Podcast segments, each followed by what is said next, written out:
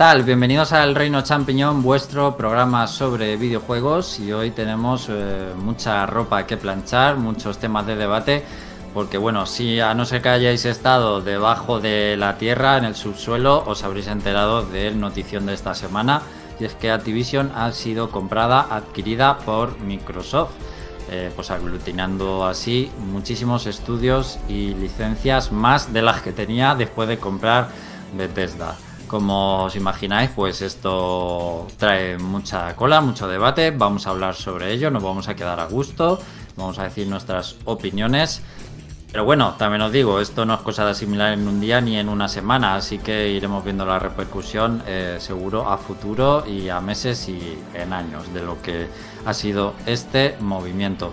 También traemos la sección Haciendo el Indie, vamos a hablar de tres videojuegos indies y a recomendaros eh, que son Aragami, DC Dungeons y Death's Door. Y para el final, no te lo puedes perder, eh, tenemos un nuevo tópico de los videojuegos por parte de José Carlos. Voy a saludar ya a los compañeros que tengo hoy aquí. En primer lugar, José Carlos, hola, buenas tardes. Hola, muy buenas tardes. Bueno, lo primero que quiero saber o lo que os voy a pedir es que me digáis eh, lo primero que pensasteis eh, al enteraros de la noticia. Ese primer pensamiento que se te vino a la cabeza en primer lugar al, mm, al procesar que Activision ha sido comprada por Microsoft. A ver, yo cuando ya sabéis que yo tengo una trayectoria con Blizzard y con todo lo que ha pasado, pues lo que tengo que decir es bastante un poco desanimado eh, los que hayan visto la película Megamind saben que una de las frases más míticas del malo era ¿Nos has salvado? Eh, dicen, no, no os he salvado, solamente habéis cambiado de jefe. Y yo creo que eso es lo que va a pasar con Microsoft. Bueno, Félix, muy buenas tardes. Buenas, feliz año que otro día no me visteis. Feliz año, Félix. Eh, ¿Qué tal? Y bueno, eh, ¿cuál fue tu primer pensamiento al enterarte de la noticia? Pues lo primero que dije es, primer, primero Red, ahora Blizzard. Y Bethesda no, no ha ocurrido, ¿no? es que Bethesda, como digamos que no me ha impactado mucho en mi vida. No existe, pues para, mí, para mí casi se ha olvidado. Muy bien, pues nada. Eh, Spy, muy buenas tardes. Eh, muy buenas tardes. ¿Y cuál fue tu primer pensamiento al enterarte del bombazo? Eh, que, a ver, por alguna razón esperaba que, que, Microsoft comprara otra cosa aparte de Bethesda. Por alguna razón estaba un poco, un, un poco quizá curado de espanto de lo que había sido la anterior compra, pero no esperaba a, este nivel y como que el titular sería que es un terremoto para, para la industria del videojuego, sobre cómo concebimos la industria principalmente. Eso seguro. Bueno, yo lo primero que pensé es que es un movimiento súper inteligente, súper inteligente por parte de los dos. Creo que a Activision le venía muy bien eh, dejarse comprar ahora, justo ahora, y creo que Microsoft ha sabido leer muy bien el momento y la jugada. Y desde luego es súper inteligente siempre y cuando cuentes con la chequera necesaria, por supuesto. Bueno, estamos en directo en nuestro canal de YouTube, elreino.net. Ya hay gente en el chat. Hoy queremos que nos dejes eh, pensamientos, opiniones de esta compra de Activision por parte de Microsoft. Puedes empezar dejando pues ese primer pensamiento como he pedido aquí a los amigos. Y bueno, pues todo lo que vayamos hablando en el debate lo puedes ir comentando también en el chat de YouTube o dejarnos un comentario luego sobre el podcast. También estamos en Twitch, emitiendo en Twitch en el reino-net. También estamos en directo eh, en Twitch eh, como en YouTube, repito. Bueno, nos vamos a ir directos al grano, José Carlos, sección de noticias que va a ser dedicada a este notición.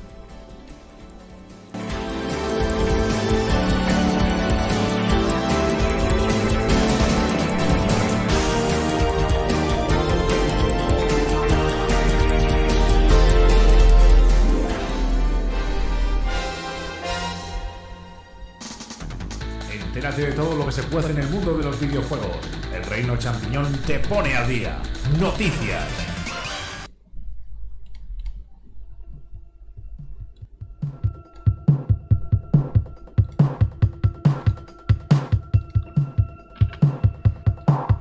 Estamos aquí de nuevo y en el chat pues tenemos a Izanagi y a Cabeleira. Izanagi dice eh, que Electronic Arts y Rockstar serían los siguientes y que se va a acabar cumpliendo eso de que si quieres jugar a juegos japoneses tendrás que comprarte una Nintendo o una PlayStation y si prefieres occidentales una Xbox y Cabeleira dice que su primer pensamiento fue vamos a ver los memes. A esa fiesta yo creo que nos sumamos todos y siempre es pues eh, muy divertido, ¿no? Ver los memes cuando pasan cosas de estas. Bueno, vamos a ir de abajo hacia arriba y yo creo que tenemos que empezar hablando de Activision en primer lugar y de lo que supone Activision, bueno, la compra es Activision Blizzard King, pero bueno, lo que supone especialmente para Activision Blizzard, eh, teniendo en cuenta pues lo que se venía eh, barruntando en esta compañía, todos estos casos de acoso, de discriminación, de agresiones sexuales. Eh, vamos, que la política de recursos humanos eh, de Activision no era la mejor del mundo, parece ser. Eh, incluso Phil Spencer dijo en su día que esto en la industria no era aceptable y que tendrían que evaluar su relación con Activision. Parece ser que tomando las riendas de estas palabras ha pensado que lo mejor era comprar Activision y solucionarlo de primera mano, ¿no? Eh, bueno, les voy a preguntar a José Carlos directamente porque es mm, especialmente eh, fan o ha sido fan de muchas de las licencias de Blizzard.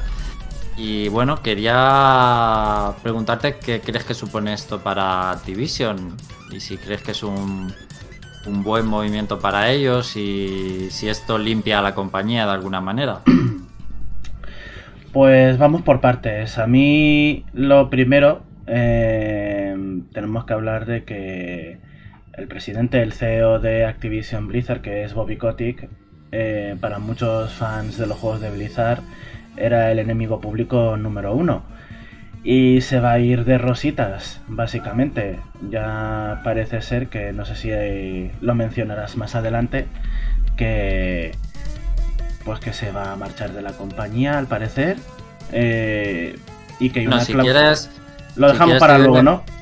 No, si quieres te doy la información eh, oficial. Bobby Kotick va a seguir siendo el director de Activision Blizzard eh, hasta que se complete la operación, que eso va a ser en junio del 2023. Y entonces todo va a responder a partir de ese momento a Phil Spencer. Pero no se habla en ningún momento de la marcha de Bobby. Puede que tenga una, a partir de ese momento algún tipo de puesto, ya sabéis, nominativo, que estás ahí en un despacho cobrando por no hacer nada. Eh, no se sabe. Hmm. la información es que hasta junio del 23 iba a seguir siendo el director. De todas formas, parece ser que en su contrato hay una cláusula que despedir a Bobby costaría 265, 265 millones de dólares, lo cual no es ninguna tontería y puede ser el principal impedimento para deshacerse de él. A ver, eh, pues eh, a eso es a lo que quería ir, ese es el primer punto del que quería hablar, que me parece muy injusto que este hombre que ha estado encubriendo, entre otros más que han estado trabajando en Blizzard, han estado encubriendo toda la mierda que habían ido sacando con la investigación de la Corte de California, y que él mismo eh, ya había amenazado a un par de personas de forma directa y muy agresiva. Así que es como si te separas de tu pareja y a tu pareja después de separarte le, toca la lotería. O sea, eh, tengo ese sentimiento. Y luego lo que me preguntas de que de qué va a pasar con el resto de la gente que está, pues poco va a cambiar. Yo no lo veo algo que vaya a mejorar. Porque si no despiden a toda la gente que todavía está involucrada en estos asuntos, porque han hecho como un prometo no voy a volver a hacerlo, porque siguen ocurriendo cosas aunque se haya expulsado a los casos más sonados, y veo que va a haber mm, que no se van a beneficiar los que son los más afectados, que son los curritos que están abajo. eh, todos los que se encargan de programar, todos los que se encargan del diseño de arte, mm, todos los puestos bajos eh, van a ser los perjudicados. Quizá haya despidos masivos en cuanto se compre, en, cuanto se complete la compra. La verdad es que yo no veo que vaya a ocurrir nada beneficioso. No va a mejorar la calidad de los juegos que se están desarrollando en este momento hasta que Microsoft eh, tome las riendas. Y no creo que nos encontremos con ninguna sorpresa agradable hasta por lo menos eh, año y medio. Ya no junio de 2023, sino a lo mejor hasta noviembre del año que viene. Si es que se vuelve a hacer una BlizzCon eh, patrocinada por Microsoft y ya controlada por ellos o si es en L3 cuando van a empezar a meter todo lo de Blizzard y Activision en, en, en L3, en vez de que haya una BlizzCon que el evento sea muy tocho, el del Xbox, ya incluyendo a estas compañías. Pero eso. Pero José, ¿tú ves un para tus sagas de Blizzard favoritas como World of Warcraft o Overwatch y otras Heroes of the Storm? Mm. Eh, ¿Tú ves ahora un halo de esperanza ante esa decadencia a lo mejor que se venía viviendo en, en esas sagas o malas noticias?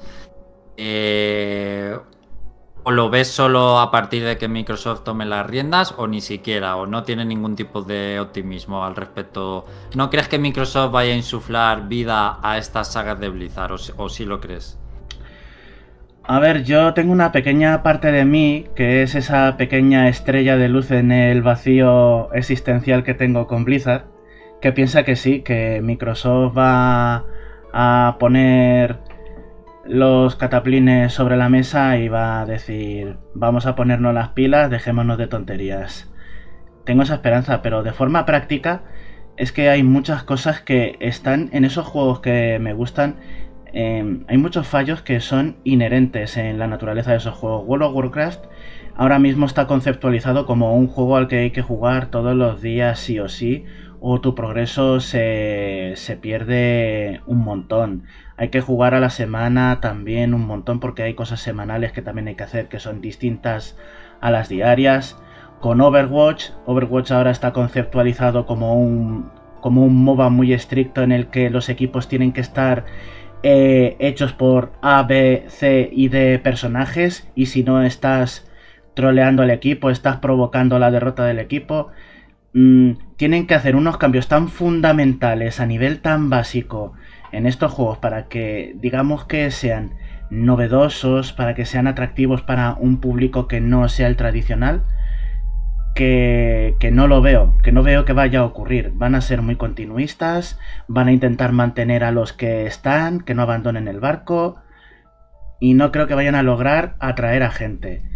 En cambio, tendrán que crear juegos nuevos para atraer a gente. Diablo 4 podría ser ese punto de partida, ya que es un juego nuevo de la saga. Si lo conceptualizan como algo más enfocado al nuevo público, a la nueva forma de jugar que hay en la actualidad, pues podría atraer a nuevo público y mantener al que ya conoce la saga. Pero con Overwatch 2 y con World of Warcraft no veo que vaya a mejorar la cosa.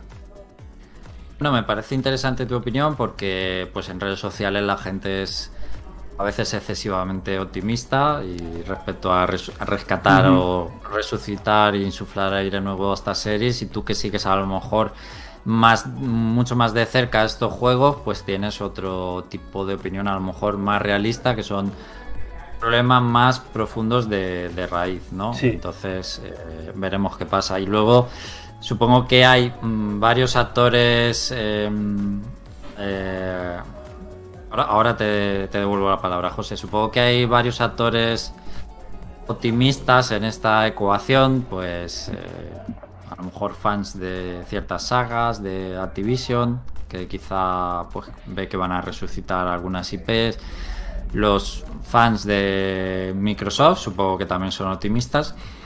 Y luego yo creo que a lo mejor nos olvidamos de los em empleados de Activision Blizzard King que quizá pues eh, internamente también están contentos por esta compra no o sea porque hablaba José de consecuencia de los empleados, pero yo creo que a lo mejor es más a altos cargos pero que sea un diseñador o un programador más, mm, bueno, de soldado raso, vamos a decir, sufre este tipo de políticas eh, inaceptables o ha vivido problemas en la compañía, yo creo que Microsoft lo que quiere es limpiar la compañía de este tipo de conductas realmente. Entonces, yo creo que a lo mejor piensan que van a pasar a mejor vida.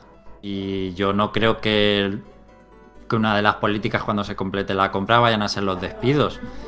¿no? ¿De qué sirve deshacerte del talento? ¿Para qué quieres esas IPs? Y, o sea, necesitas a, esos recursos para hacer juegos y desarrollar, si no, no te gastas 68 mil millones de dólares, ¿no?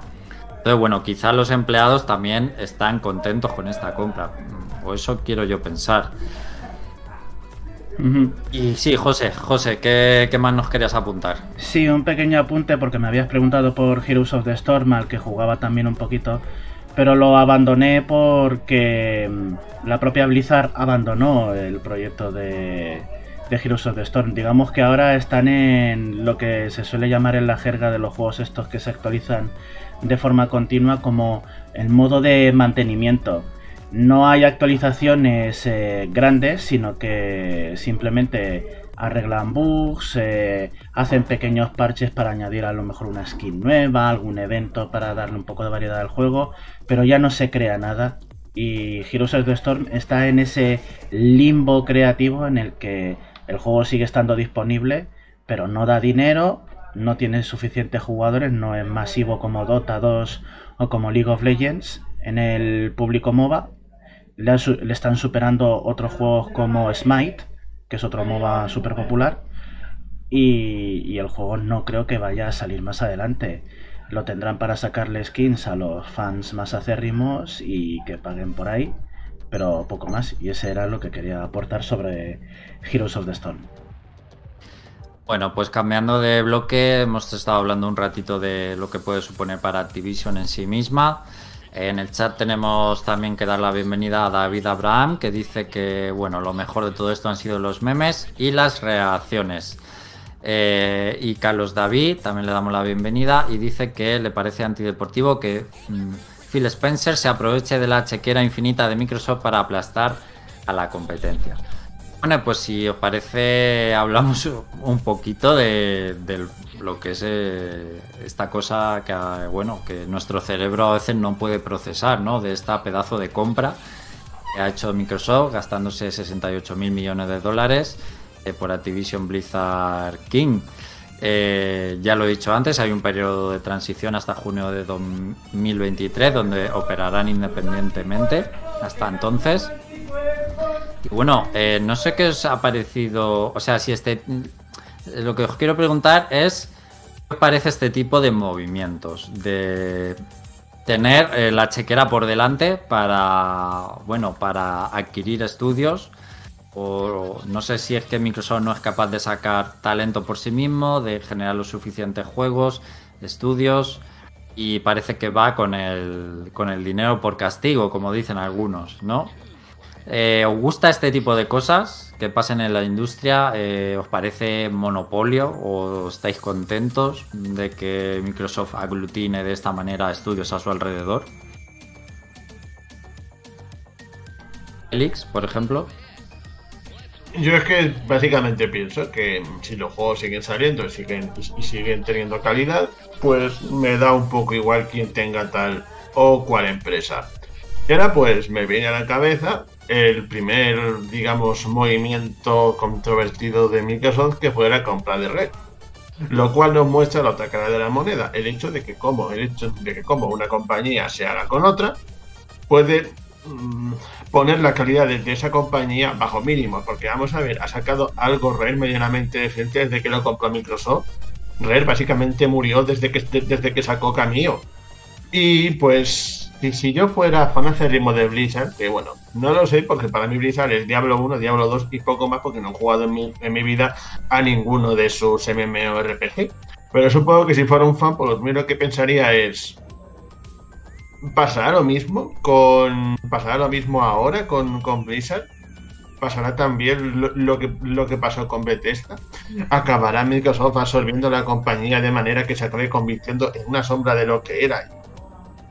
Acabe convertido en algo anecdótico de lo que nadie se acuerde, aunque bueno, todo el mundo se va a acordar, bueno, todo el mundo se va a acordar de Visa por toda la controversia que ha tenido, pero creo que mi mensaje está bastante claro al respecto.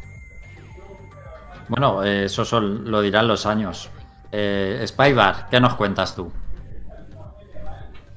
Eh, a ver, eh, personalmente no me gusta que tantos estudios, tanto, digamos, capital invertido para, para los para desarrollar videojuegos se, se concentre en, la, en, tan pocas manos.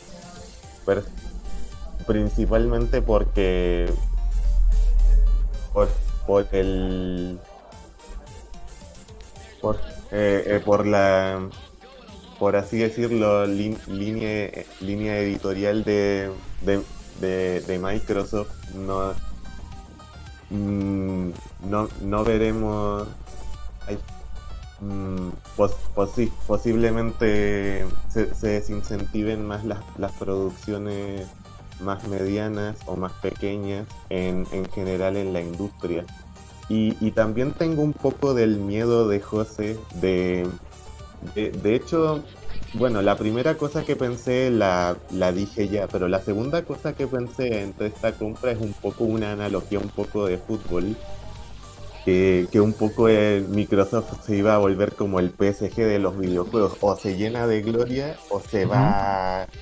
O, o, se, o queda con un ambiente tan tóxico que se va que, que se va a desvalorizar completamente. Así que mm, como que, pienso que, va a haber consecuencias muy extremas que quizá a corto plazo no vamos a ver, pero, pero a largo se va a notar y bastante, que así que va a ser un punto de inflexión en la industria, un poco como ya he dicho.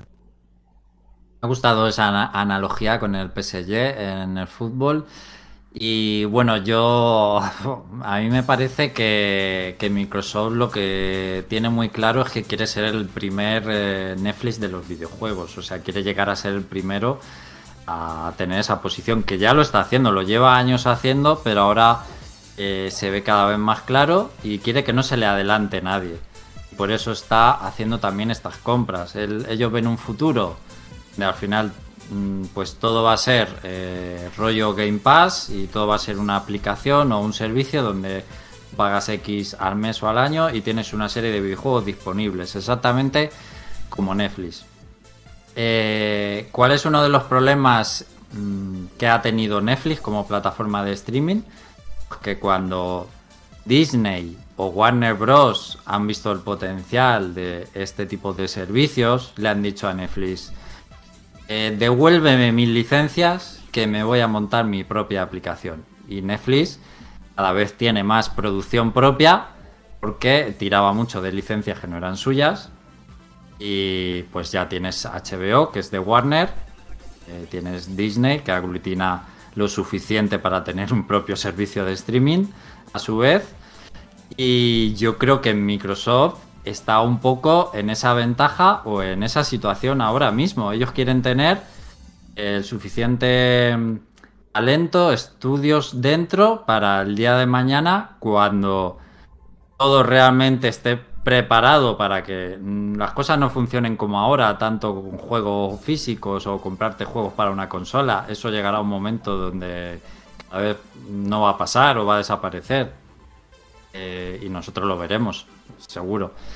Eh, pues cuando llegue ese momento, que a ellos mm, tengan esa independencia, tengan ese servicio, decir, mira, tengo todos estos estudios que ya me están produciendo juegos. Nintendo tiene suficiente potencial para tener también su propia su propio servicio mm, de streaming o de alquiler de videojuegos, como lo queréis llamar. Y bueno, y Microsoft se está adelantando a esa jugada, yo creo, con estas compras. Más allá de que mañana, eh, eh, si pone los juegos en el Game Pass o no, yo creo que esto eh, tiene una visión de futuro mucho más allá. Y ellos creo que están encaminados a eso. Y a ver. Sí, eh, Spy. Eh, di- disculpa. Spy, sí, coméntanos. Eh, y, y de hecho, otra de las cosas que tiene el modelo de suscripción tipo Netflix para las productoras, o en este caso para los desarrolladores, es, es que los, bueno, lo- los beneficios del servicio para los desarrolladores como que no son tan transparentes o no son, o, no son, digamos, o, o- di- bueno, di- digamos, no remunera tanto al desarrollador si no alcanza un, cier- un cierto nivel de un, cierto nivel de arrastre o un cierto nivel de, de- descargas por, por hacer un poco la traslación. Eso, por, por eso en parte digo que puede ser muy perjudicial para, para producciones más pequeñas. Félix, ¿querías comentar algo también? Eh, que a todo respecto me estoy preguntando hasta dónde llegaría el, el afán comprador de Microsoft. ¿Lo veis incluso llegando a comprar Nintendo? ¿O eso ya es bastante implausible?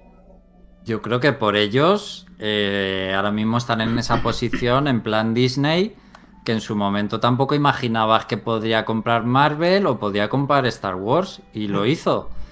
Y yo creo que ahora mismo, yo creo que es capaz de todo. Y Nintendo a lo mejor es una compañía japonesa y son eh, su bolsa creo que es súper proteccionista con las compañías eh, nacionales cuando viene un inversor extranjero a llevárselas. Creo que, vamos, no tengo ni puta idea del tema, pero por lo que sé, eh, creo que sería eso súper complicado, aunque tengas el dinero para comprar Nintendo. Creo que no es tan fácil una compañía americana eh, compre a Nintendo que es japonesa, ¿vale?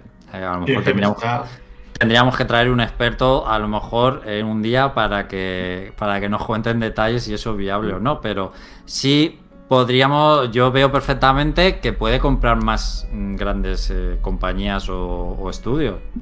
Y por lo tanto, asistiremos a un momento donde habrá una única compañía que sacará todos los juegos.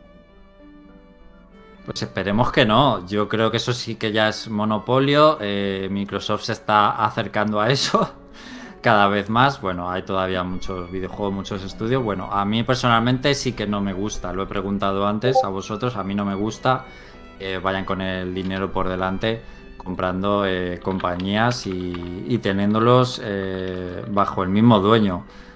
Eh, José Carlos. A ver, yo no creo que vaya a ocurrir lo de lo de que haya un monopolio de videojuegos en el sentido de que hay una sola consola, porque mira, por ejemplo, tenemos la plataforma de PC que es una sola técnicamente, aunque tenemos muchas formas de montarnos nuestros PCs y tenemos ahora mismo en, en la actualidad tenemos Steam, tenemos Uplay, tenemos Origin, tenemos Epic Games Store. Así que yo, mm, sí, fíjate que el PC abarca tanto y tantos títulos, yo no creo que vaya a, desaparecer la competencia entre plataformas para poder tener eh, clientela que prefiera una u otra plataforma. Así que no creo que lleguemos al monopolio. Quizás nos quedemos con dos, que eso yo incluso lo veo más eh, futurible que un monopolio de una sola, pero dos, que se repartan el pastel entre dos, eso sí que lo veo.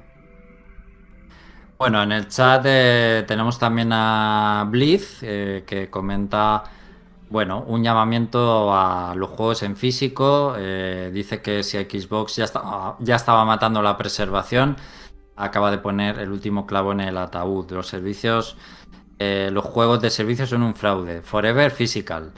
Eh, y también comenta, eh, Cabeleira opina que Japón, como país de derechas ultraconservador, tiene restricciones con la inversión extranjera. Está prohibido. Y Zanagi también saca a colación esa anécdota de que Microsoft se llegó a sentar en una mesa con alguien de Nintendo para comprar Nintendo y la anécdota cuenta que se rieron en la cara de Microsoft en ese entonces.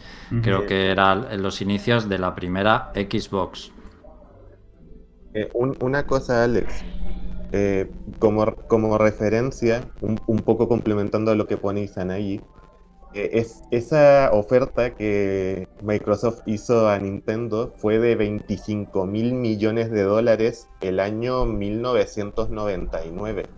Eh, igual me gustaría saber cuánto es eso ahora en términos de moneda de 2022, solo por pues ponerlo sobre la mesa.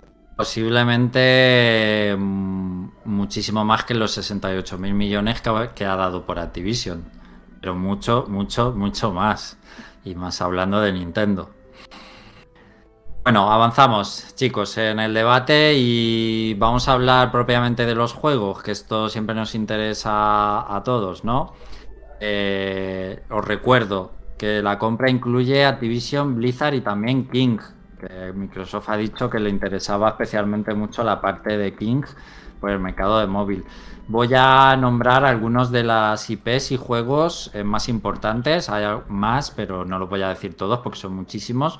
Pero Microsoft se lleva para ellos eh, Blur, Call of Duty, Candy Crush, Crash Bandicoot, Diablo, DJ Hero, Geometry Wars, Guitar Hero, Hearthstone, Heroes of the Storm, King Quest, eh, The Lost Vikings, Overwatch, Pitfall, Prototype, Singularity, Skylanders, eh, Spiro the Dragon, StarCraft, Tenchu, eh, Time Shift, el Tony Hawk, True Crime, World of Warcraft y Zork. Eh, y si hablamos de estudios, pues hay también unos cuantos de renombre, ¿vale? Que por ejemplo tenemos aparte de Activision, Blizzard, Vinox, Demonware, Digital Legends, High Moon Studios, Infinity War, King, eh, Major League Gaming, Radical Entertainment, Raven Software, Sledgehammer Games, Toys for Bob y Treyarch.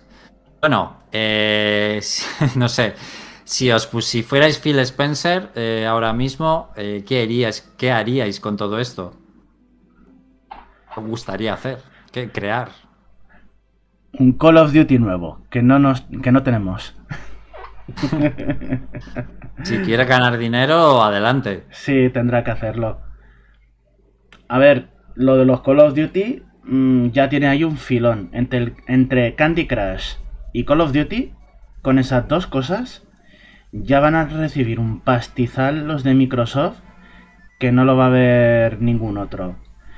Ojalá, ojalá de todos los títulos que han mencionado, pues que se saquen nuevas entregas no solamente que hagas un remaster o remake de los Tony Hawk, saca un Tony Hawk nuevo en condiciones, que mira lo contenta que estaba la gente jugando al 1 más 2, este que ha salido en Play 4 y Play 5, bueno, en las plataformas actuales. Eh, también pues podrías, ya que tienes las licencias de Blizzard y un montón de estudios propios, ¿podrías atreverte a, delegar de los Vikings a un equipo de los de IDEA Xbox? Ya que tienes a gente profesional ahí que son... Em, Podrían. Que, son... Eh, eh, quería decir curated, que es en inglés como se dice. Que, que son seleccionados por Microsoft, estos estudios indie.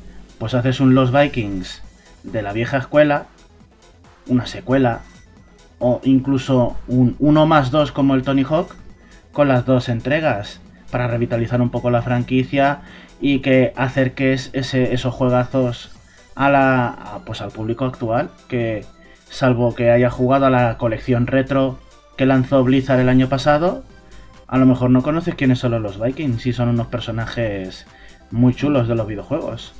Apoyo yo apoyo apoyo esa idea eh, y, eso por, hablar, por no callar. Lo malo es la duda esta que corre entre la gente de qué va a pasar con Crash Bandicoot y Spyro. Si van a seguir siendo multiplataforma o si se van a quedar en casa. Yo creo. ¿Piensas? Yo, yo lo que opino es como Minecraft. Se quedaron con el estudio de Mojang, ellos, pero al final ha, ha salido Minecraft hasta en la Nintendo 3DS. Al final, ¿no, ¿no os pasa que se os olvida que Minecraft es de Microsoft? a veces, a veces sí, pero fíjate. Quiero, decir, tiene.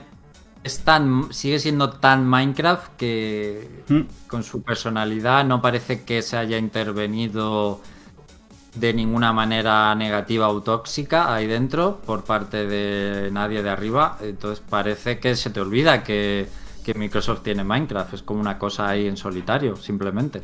Por eso me agarro a esa pequeña. eh, a Minecraft como ejemplo de. de que se. de que cada equipo de desarrollo vaya a su. a su ritmo, a su forma de ser. Y que no se imponga ningún tipo de.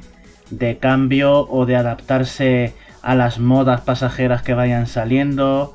Eh, o sacarte los cuartos con un montón de cosméticos y micropagos por abusar de los nombres de las franquicias. En eso, a esa pequeña posibilidad de esperanza es a lo que me agarro.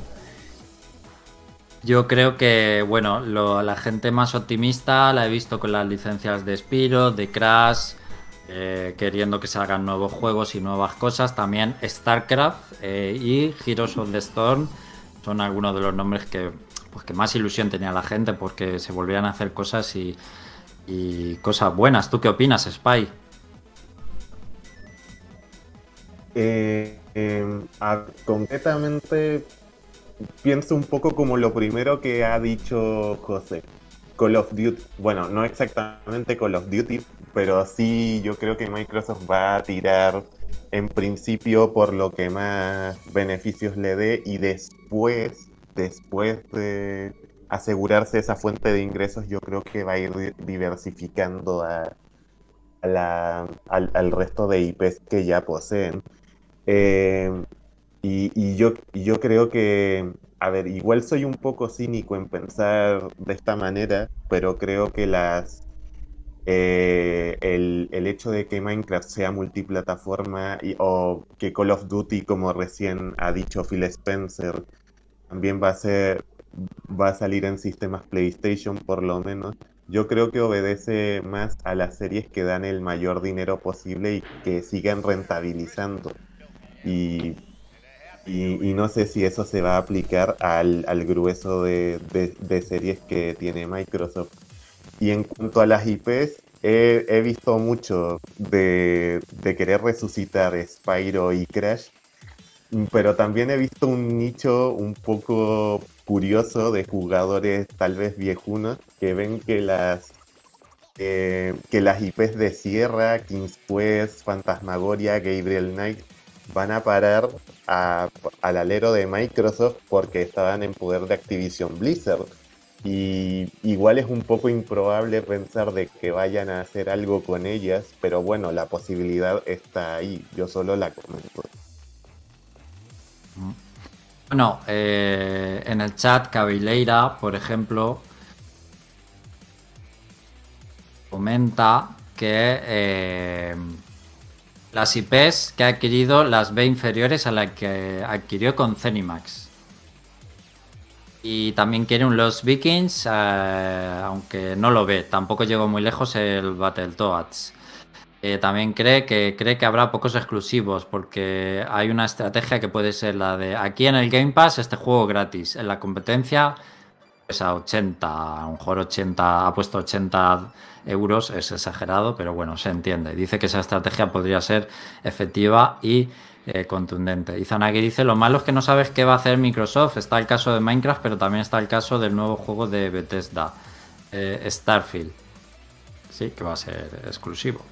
A ver, eh, hablando de exclusividades, pues yo pienso que tienes cosas como los últimos Crash o Spyro que no te compensa tener los exclusivos en el sistema de en el ecosistema de Microsoft. Creo que no salen a cuenta, no son tan vende consolas o vende Game Pass. Eh, o sea, tiene fans, no digo que no tenga fans, pero no veo a la gente eh, pasándose a, a, lo mejor a, Xbox porque tengas un, un Crash o un Spyro. Creo que no venden tanto. En cambio, creo que las ventas globales de esos juegos son muy buenas. Incluso se ha hablado de que las versiones de Nintendo en ocasiones son las más vendidas. Por ejemplo, las de Spyro o las remasterizaciones de Crash. Entonces, creo, y más teniendo en cuenta lo bien que se lleva Microsoft con Nintendo, pues que ese tipo de juegos mm, es rentable tenerlo en multiplataforma. Ahora bien, Yo creo que aquí el elefante en la habitación es Call of Duty, que es lo más grande que se lleva Microsoft, sinceramente, y hablando claro, es lo más gordo y el pepinazo más gordo.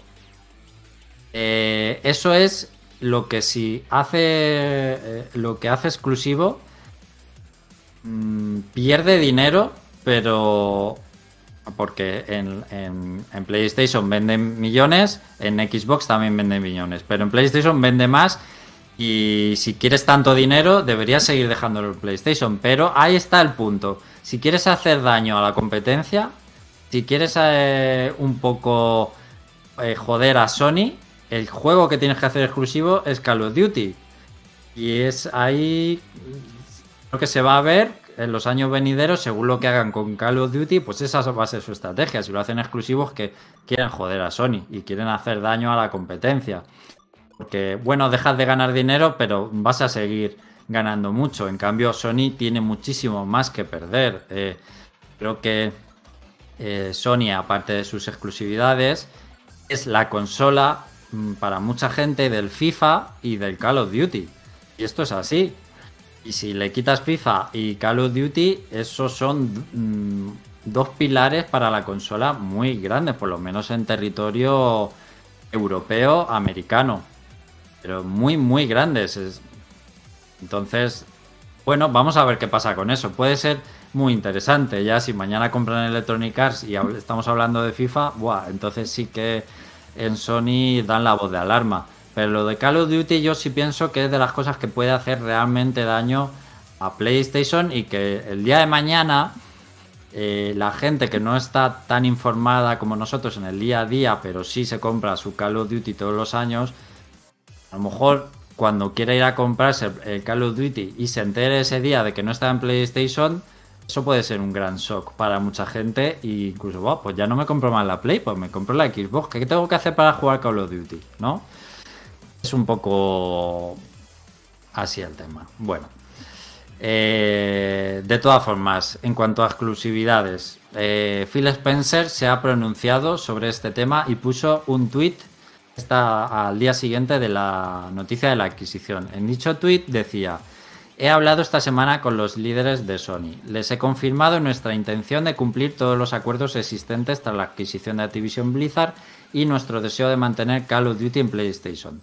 Sony es una parte importante de, nuestra industria y valoro nuestra relación. Bueno, aquí se ve buenas intenciones y buen rollo, pero de ahí, del dicho al hecho, hay un trecho. Y creo que no deberíamos dar por hecho nada tampoco con este tweet. De hecho, lo único que está confirmando es que si hay acuerdos, obviamente los va a respetar, porque si no podrían incurrir en, que les demanden si hay acuerdos, es decir, si hay juegos ya anunciados para PlayStation los van a mantener. Y, el deseo de mantener Call of Duty en PlayStation, veremos hasta cuándo o hasta dónde. Parece ser, y yo no lo sabía, ojo, esto puede ser un dato eh, trascendente y muy importante en esta ecuación, es Sony, eh, eh, Sony es la que tiene con Activision eh, los derechos de publicación y marketing de la saga Call of Duty, pertenecen a Sony.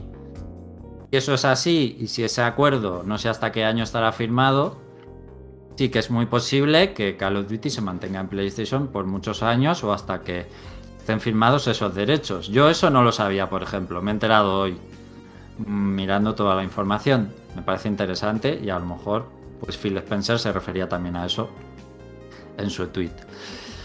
Bueno, chicos, eh, es importante, ¿verdad? Eh, Sony y Nintendo, ante esto, o sea, creo que Nintendo la vamos a despachar rápido. A Nintendo se la sopla esto, ¿verdad?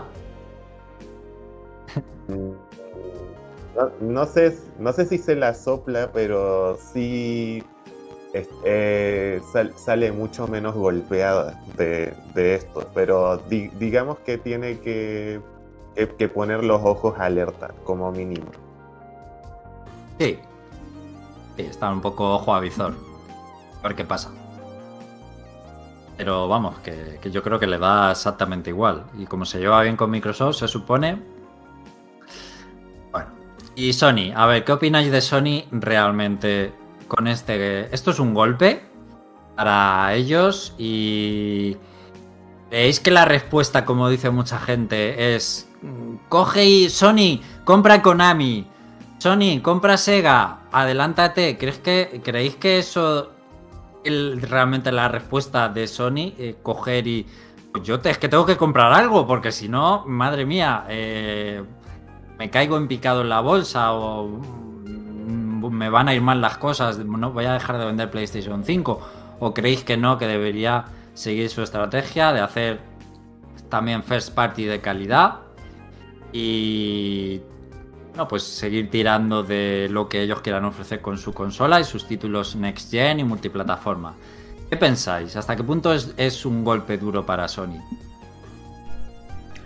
Pues yo opino que le han dado un poco fuerte. Le han dado un directo, pero del que se puede mantener todavía en pie. Como dices, eh, Sony es japonesa, ya no hemos mencionado antes, así que la tendencia de los consumidores de, las consolas PlayStation es pues los juegos first party que sacan, los multiplataformas eh, tipo Ubisoft y Electronic Arts, que de momento, salvo sorpresas tremendas, eh, van a seguir saliendo en ambas plataformas de consolas. Y luego los, los juegos japoneses, tenemos los de Square, tenemos los de Sega. Yo creo que Sony está cubierta todavía en variedad de compañías y de títulos como para em, salir adelante sin, si es que llegan a ser títulos exclusivos todos los que se ha pillado Microsoft con la compra de, de Activision. Porque de Blizzard en consolas solamente está la saga Diablo. Todo lo demás que yo recuerde no está en consolas. Yo creo que, a Sony sí que le interesa mucho que seguir teniendo un Diablo, un Crash Bandicoot, un Spiro, por supuesto Call of Duty ya lo hemos hablado, y esta cosa tan rara de que ahora Spiro y Crash sean mascotas Microsoft y no de Sony, ¿verdad? Sí, eso, ¿quién se lo diría a alguien en los 90? ¿Quién, quién se lo creería? Eh, Félix, que llevabas un rato ausente, ¿qué opinas de, esto en concreto que estamos preguntando? Félix, está muteado. Lo de que si Microsoft podría comprar Sony. No, que ¿cómo crees que, le afecta esto a Sony y si crees que realmente es un duro golpe para ellos y si su posición debería ser mantener la calma o también comprar algún estudio o eso es una locura? Yo opto también por lo de mantener la calma, porque a fin de cuentas se podría decir que Sony tiene un tiene un remanente más o menos fijo de seguidores. Yo creo que mm, todavía hay mucha gente que, prefiere la, Play antes que, antes que la Xbox. Sí que yo creo que eso. Pueden estar tranquilos. Ahora mismo se podría decir que son los tres, que son los tres grandes junto a, junto a Microsoft y Nintendo. Y eso, siempre habrá gente que le guste Sony, siempre habrá Sonyes así, así, como, así como se dice, igual que siempre habrá Nintenderos. Por lo que ah. yo no creo que tenga un gran impacto en su desarrollo. ¿Y Spike, yo, mismamente, prefiero a Sony y a Microsoft, por ejemplo. ¿Los prefieres? ¿En qué sentido? pues que los exclusivos que tiene Sony, en plan, en plan que sigo que sigo God War y demás, pues la verdad es que me gustan más que, lo que, todo lo que me pueda ofrecer Microsoft. Así que por eso yo ahora mismo seguiría con Sony. Vale, esa es tu posición. Spy, ¿querías comentar algo? Eh, no, un poco complementar a, Félix, así como siempre ahora seguiros. un, poco para apoyar su... Que realmente... Eh, Sí, Félix. Las únicas compañías así que digamos que están más proclives a ello son las compañías más pequeñas, menos importantes. O que a lo mejor eran importantes, pero que ahora están de capa caída, porque Visa precisamente, la que está de la ola, no está precisamente con toda la controversia y demás. Bueno, en el chat eh, comentan cosas interesantes. Por ejemplo, Carlos David ha sacado un tema y es que em, cree que Microsoft le teme más a Amazon que a Sony. Eh, y que si Amazon entra con fuerza en los servicios gaming, el más perjudicado será Microsoft. Esto es interesante porque eh, hay gente que se dedica a estudiar los mercados Dice que tanto Amazon como Google al final están sondeando permanentemente el tema videojuegos y como servicio y demás y al final ellos van a querer entrar en algún momento muy fuerte. Y por eso comentaba antes que estas compras de Microsoft van orientadas a eso, a que en un futuro a lo mejor ellos no se van a pelear con Sony, es que se van a pelear con Amazon. Entonces, por eso necesitan ir haciendo estas compras, porque se van a pelear con otro tipo de gigantes como al final es Microsoft, que no solo es videojuegos, ¿no? Y claro, Amazon y Google pues son dos grandes monstruos. Eh, y también comentaban por aquí, bueno, eh, Izanagi dice que Sony no tendría tanto dinero para comprar cosas tan grandes. Pues eh, ya lo veremos. Yo no sé si yo tampoco creo que haya que volverse loco y de repente, pues no sé por qué siempre se habla de Konami. Cuando Microsoft compra algo, eh, se hace Konami Trending Topic. Eh, parece que es la compañía que necesita ser salvada o comprada porque la gente desde luego está descontenta y quiere que alguien rescate sus, sus sagas. Es curioso. Claro. Hmm. Bueno, y poco más chicos. Eh, no sé si se os queda algo en el tintero que decir, uno de vosotros tres, pero bueno, yo creo que hemos echado una charleta y desde luego esto tendrá más episodios, más capítulos a futuro. si no queréis añadir eh, nada más por aquí. Que si pensaríais que le, que le, puede pasar lo mismo a Blizzard que le ha pasado a Red. Pues visto lo visto, Blizzard es que funciona manteniendo pocas franquicias, pero haciendo cosas para ellas todo el rato, o, manteniendo actualizado un título.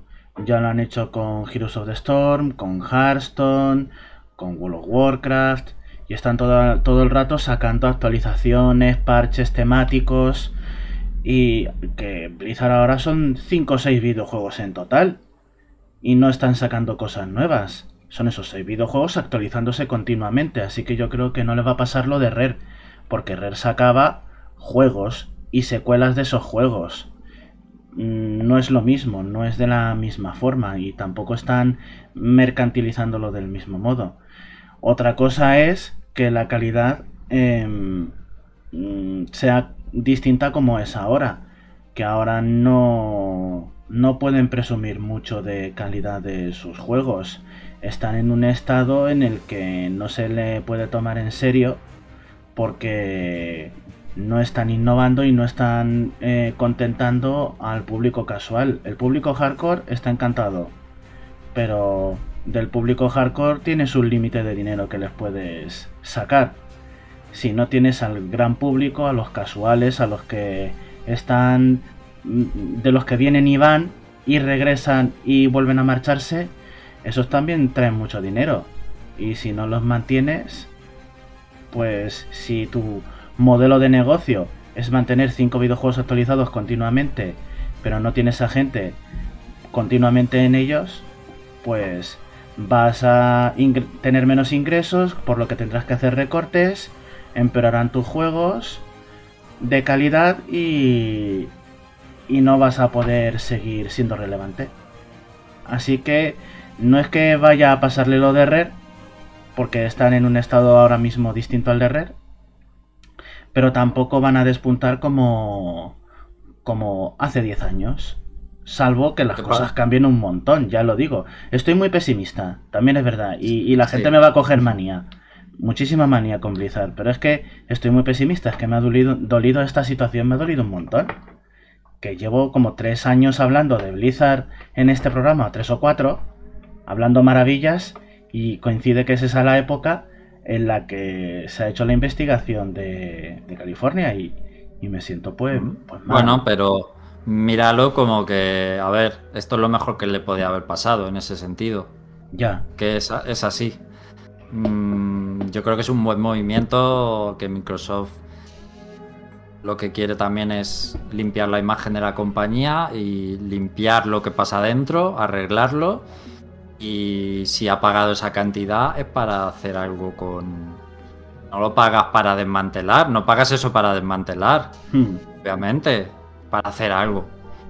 Yo en ese sentido, mira que yo lo que más me puede gustar de todo lo que han comprado es StarCraft y poco más. Y bueno, sí me gustaría que hicieran más StarCraft. Pero yo lo veo ligeramente optimista para teniendo en cuenta la posición que, que, la que estaba ahora Activision Blizzard, que era pues, pues mala, negativa. Sí, lo único que se puede decir que es lo más negativo de todo es que, como creo que ha comentado José Carlos, tú ahora con en el Blizzard se va, se va a barrer debajo de la alfombra, a fin de cuentas. Sí, Porque, porque con todo esto, pues la gente se olvidará, del, se olvidará de, de lo malo que ha pasado y se centrará, en, y se centrará en, lo, en lo que ha hecho Microsoft. No es cierto, es una pena. Lo malo es que se va a blanquear a lo mejor y no debería olvidarse lo que ha pasado y si eh, los casos que Hmm. vayan a la justicia, pues obviamente se tendrán que resolver y, y se pague, eh, pague injusto por pecadores o pague quien tenga que pagar. Eso mm, tampoco hay que, que blanquearlo, ¿no? Lo que ha pasado, pues ha pasado y es serio. Y respecto a Rare, a ver, lo que pasó en Rare fue muy particular porque ahí eh, los que llevaban el cotarro de Rare eh, cogieron el dinero y se fueron. Que pasó eso. Los hermanos Stamper, que eran los que daban mm, buena parte de, calidad a, los, desarrollos de Rare, eh, desaparecieron cuando los compró Microsoft. Y prácticamente también, aparte de ellos, que mm, si no me equivoco son los hermanos Stamper, creo que no lo he dicho mal. Eh, y luego, pues la mayoría de gente que era de calidad, de calidad en el estudio, eh, cuando no, ya está. Entonces la esencia del, del estudio se fue y, y ya está. Y no, no creo que pase exactamente lo mismo aquí. Bueno, eh, Félix se ha ido sin silenciarse. No sé si lo podemos silenciar nosotros. Eh, sí, se, se puede, se puede. ¿Estás con nosotros, Félix? Vale. Vale, no, que sí, que, que te silenciaras si es que no ibas a estar. Vale. Bueno, hasta aquí. Eh, nos vamos a ir haciendo el indie, José. Marchando.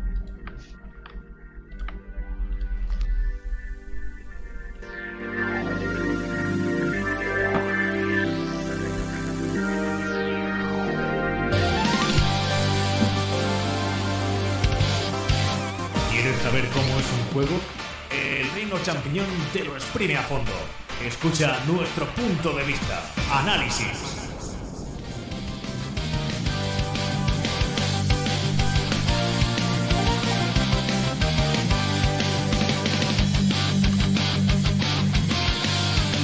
Bueno, vamos con eh, haciendo el indie. Vamos a hablar hoy de tres eh, videojuegos independientes. eh, y a comentaros qué nos parecen, pues un poco brevemente y amenamente. Hoy además me va a ayudar en la sección Izanagi. Pero bueno, Izanagi, he dicho, no sé por qué he dicho Izanagi. Eh, Spybar. estaba aquí, leye- estaba Hola. aquí leye- leyendo el, Aquí estoy. estaba aquí leyendo el chat y he dicho Izanagi, pero bueno, quería decir que hoy además me va a ayudar en la sección eh, Spy, con, hablando del DC Dungeons. Pero bueno, eh, yo voy a empezar hablando con Aragami, ¿vale? Eh, es un videojuego de los barceloneses Lince Works, es del año 2016 eh, y bueno, yo creo que es ampliamente conocido, al menos en el panorama indie y también en el, panorama nacional de videojuegos. Y también por el lanzamiento de su segunda parte que ya se encuentra a la venta. Digo otra vez el nombre, porque igual ha sido un poco apresurado el inicio. Estamos hablando de Aragami. Bueno, es un videojuego de sigilo con estética japonesa y de ninjas y que puede recordar a otros títulos como el Tenchu. Y bueno, tengo que ser sincero, la historia me ha parecido muy de relleno, es una mera excusa para jugar, ni siquiera recordaba cuando terminé de jugar la historia, ni la recuerdo ahora porque es totalmente insípida. Incluso a veces no le prestaba atención a los diálogos porque me parecía muy pobre. Bueno, lo interesante del juego es la jugabilidad e ir superando los escenarios. Nuestro personaje es una especie de espíritu sombra que ha sido invocado y debe cumplir sus objetivos. Eh, normalmente estos objetivos pasan por eh, bueno, superar un escenario lleno de enemigos, conseguir pasar por una puerta, eh, obtener un objeto y después volver a salir del escenario. Nunca suele ser matar a los enemigos porque precisamente tú puedes pasarte el juego sin matar a ninguno. Y forma esto un poco parte de la estrategia con la que tú quieres jugar. Bueno, como somos una sombra, aquí llega el punto clave del juego y es que nuestro personaje será casi imperceptible si se mueve entre las sombras. Será un poco más fácil de detectar si se mueve en luces de intensidad baja y totalmente detectable si se acerca a luces intensas, más o menos a estos tres eh, tipos de luminosidad. Además, tenemos algunos poderes básicos como el poder de teletransportarnos, dentro de un radio limitado a cualquier sombra del escenario. Esto os podéis imaginar que da muchas posibilidades no solo para movernos, sino para eliminar enemigos. Te puedes plantar a menos de un palmo de un enemigo si está dentro de una sombra y matarlo sigilosamente. Otro poder básico es el de generar sombras a distancia en una superficie que no es de sombra para teletransportarnos allí eh, siempre que esto no sea una zona de luz intensa. Es decir, que si no tenemos una sombra para teletransportarnos, la podemos generar. No hay que aclarar que estos dos poderes gastan energía, así que no puedes tampoco abusar mucho de esto sin parar. La energía requiere un tiempo de, de recarga en una zona de sombra. Aunque esto parece muy cheto, por lo que os he contado que podemos hacer, y ciertamente a veces te salen jugadas maestras, eh, un plan sin fisuras, no te ha visto nadie y has completado la misión y te crees el mejor y te creces, te vienes arriba, pero en realidad el juego eh, sabe de esto y diseña los escenarios y enemigos muy bien y tiene su punto de dificultad, eh, donde es muy muy difícil sin entrenamiento previo de ese nivel que no te vean e incluso no morir algunas veces, varias veces. Hay que currárselo, hay que pensar, eh, hay que estudiar la rutina de los enemigos. Eh, de hecho, el juego puede llegar a ser frustrante por esto mismo. Hay picos de dificultad bastante elevados. Y da mucha pereza repetir secciones enteras cuando te matan. Porque, ojo, si te detectan, tienes que huir. No hay cabida a enfrentamientos con los enemigos. Porque mueres de un golpe. Si te ven, normalmente mueres rápido o si tienes suerte puedes huir. Pero bueno, es un juego estrictamente de sigilo, así que es normal. Y el juego me estaba dando esta sensación de frustración y monotonía en sus primeras horas. Y si os digo de verdad, eh, casi lo dejo de jugar. Pero luego te das cuenta que hay habilidades que puedes ir adquiriendo mediante puntos. Estas habilidades es lo que le da la salsa al juego. El problema es que para conseguir puntos tienes que encontrar en los escenarios unos pergaminos, pero son totalmente opcionales de encontrar y me parece fatal. Que si fueran parte de la continuidad del juego, en plan Metroid, que te van dando habilidades poco a poco, ese juego sería muchísimo mejor. Pero así como lo han planteado, te lo dejan un poco al libre albedrío y puede no ser igual de divertido para todos. Así que lo primero que hice yo fue precisamente conseguir la habilidad que te dice dónde están los pergaminos en los escenarios. Y así, poco a poco, pues te vas llenando de habilidades. Y esto, como he dicho, pues le da la vida al juego, porque son habilidades capaces de crear señuelos, poner trampas o lanzar proyectiles, entre otras cosas. Así que, aunque el juego se pone cada vez más difícil, tú tienes cada vez más y mejores armas para superar las situaciones, haciéndose variado, divertido, porque la verdad es que mola pensar en cómo vas a actuar eh, y, usar estas habilidades que a veces funcionan muy bien juntas unas con otras.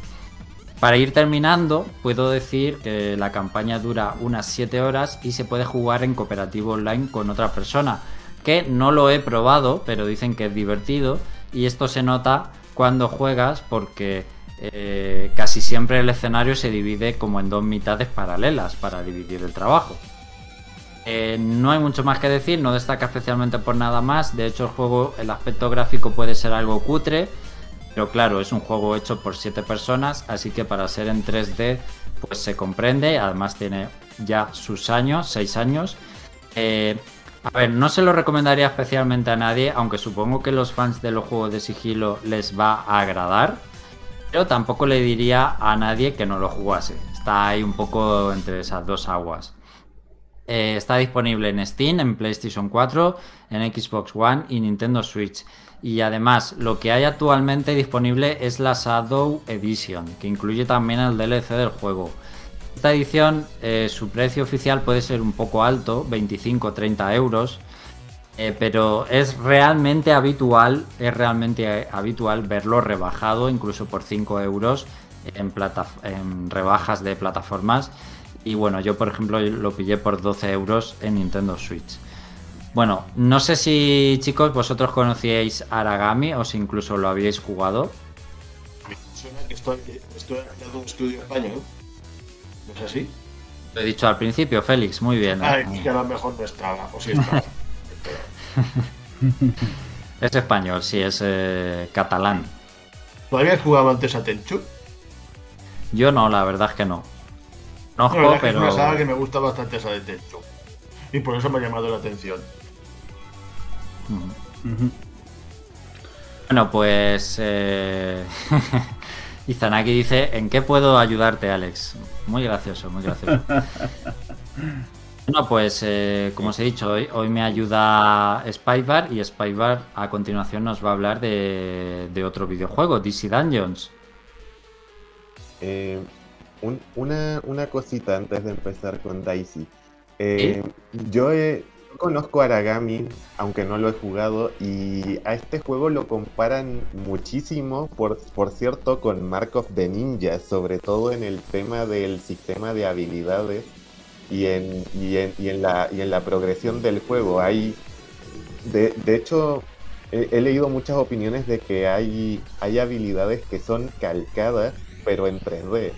Ah, yo no sé, no sé si por eso... Eh, Lince Ward habrá tomado un, sistema de habilidades que no es tan idóneo para, para su sistema jugable. No, no lo sé, es, eh, es una pregunta que lanzo a quien pueda responderme en el chat, posiblemente.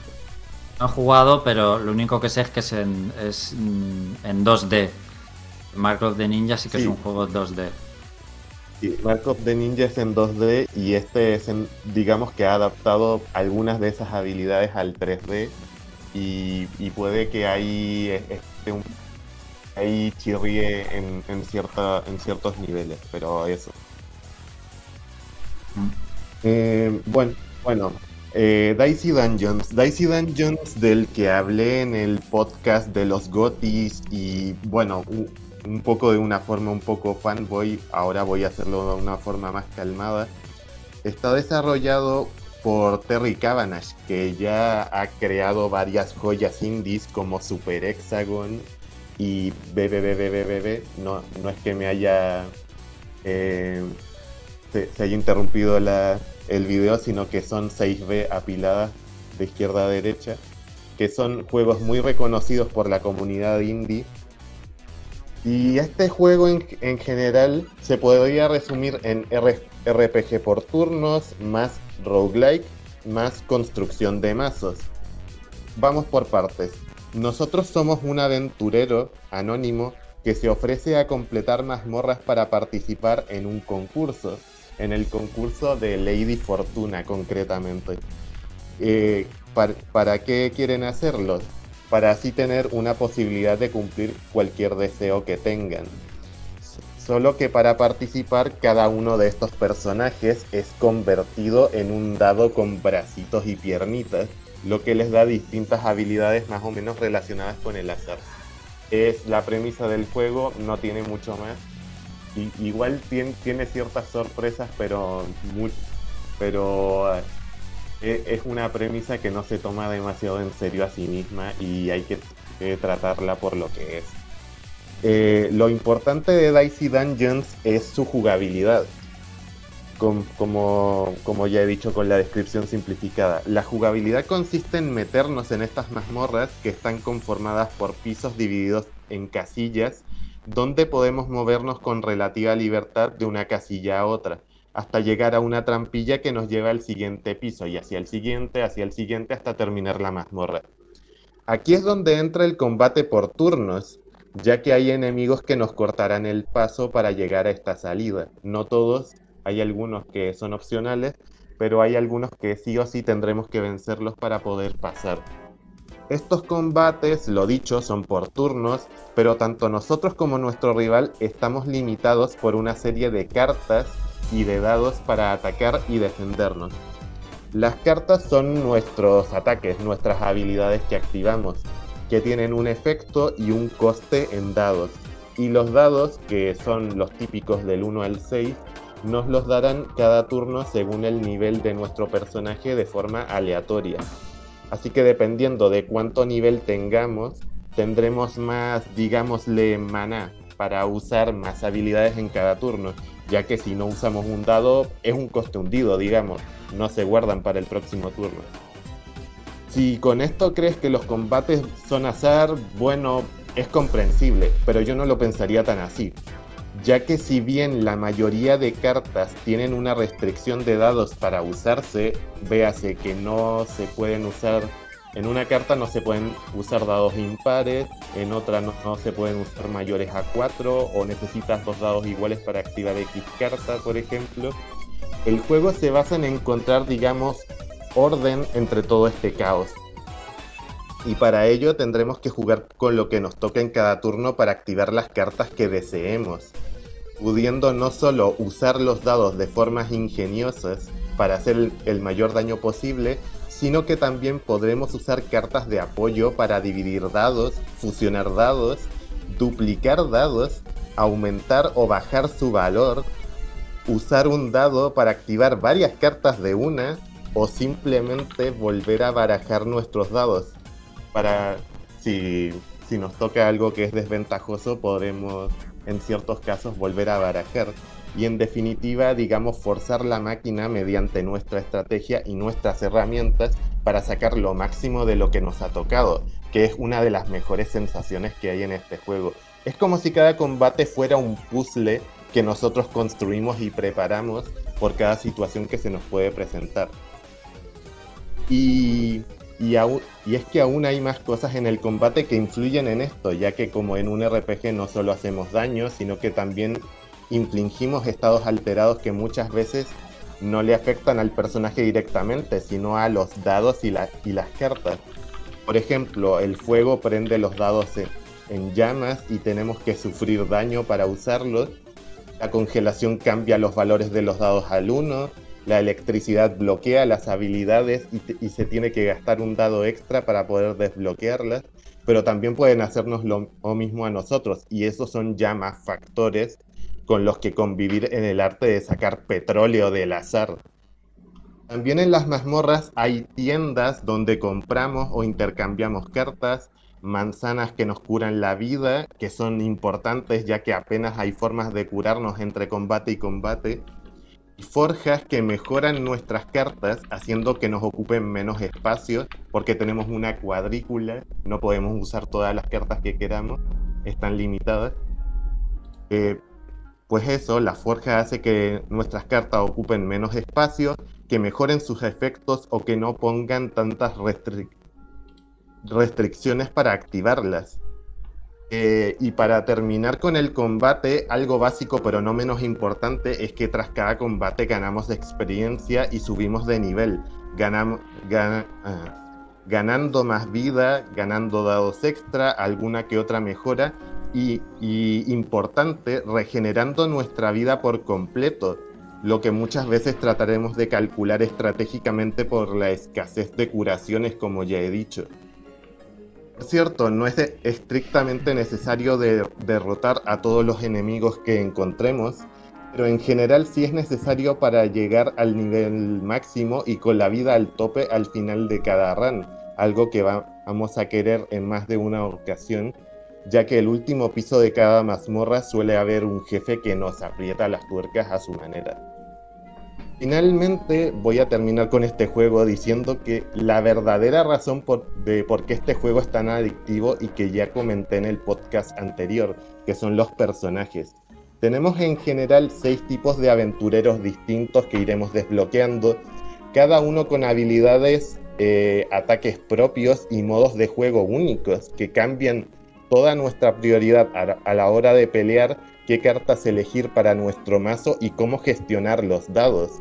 Y no solo eso, ya que hay seis mazmorras distintas por cada personaje, cada una con sus propias condiciones, eh, desde condicionantes para los enemigos o nuestras propias cartas, hasta llegar al, al, extremo de tener que cambiar totalmente el gameplay de un personaje solo para una mazmorra en concreto.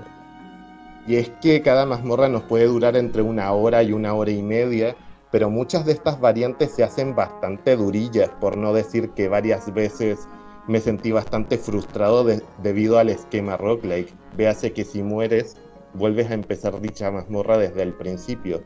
Pero esto también da cierta de cierta manera una recompensa al conocer mejor a tu personaje y te, y te hace querer volver. Este es un juego que te puede durar perfectamente unas 40-50 horas en completar todas las mazmorras y personalmente yo no lo he hecho todavía. Eh, no se me ha llegado a hacer demasiado repetitivo, aunque hay que recalcar que a la larga sí puede serlo, ya que los enemigos y, y, los jefes se repiten después de un tiempo, pero al menos yo no lo veo, bueno, yo lo veo como un juego completísimo para horas muertas en que quieras probar suerte, nunca mejor dicho, aunque eso, si te... Si se te atragantan los roguelikes, los combates por turnos o los juegos basados en, en la repetición en general, yo no lo recomendaría tanto. Por si preguntan en qué plataformas está, está en PC, está en Nintendo Switch, está en Xbox One, Xbox Series y ya que hablamos de Game Pass antes, sí, también está en el Game Pass. No ha llegado aún a consolas de Sony. ¿Coincidencia? Eh, bueno, el precio por lo general es de 15 euros barra dólares, aunque en la tienda de Xbox lo he visto a 12.49. Y también he visto que hay una versión para iOS y Android en desarrollo, aunque lleva mucho tiempo anunciada y he visto gente que empieza a perder la paciencia en este sentido. Por cierto, hubo un post, creo que un tweet el 25 de agosto del 2021, diciendo que aún estaba en desarrollo, pero no ha habido noticias desde entonces. Eh, ¿Alguna pregunta?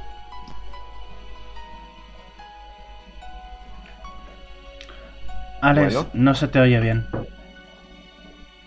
Eh, estás muteado, Alex. Sí, perdón, estaba muteado. Yo solo decir que tengo el juego para Nintendo Switch, pero no lo he empezado.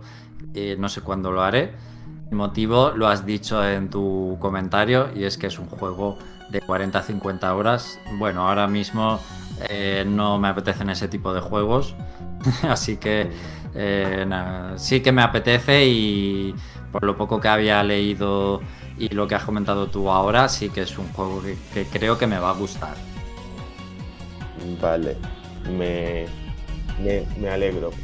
Ojalá no se te haga tan pesado el tema del, del esquema roguelike, que a veces se las trae. yo aviso. Bueno, en el chat comenta Cabeleira, dice, yo aún tengo el Shin Megami 5 sin empezar, hoy está difícil que me vendáis un indie.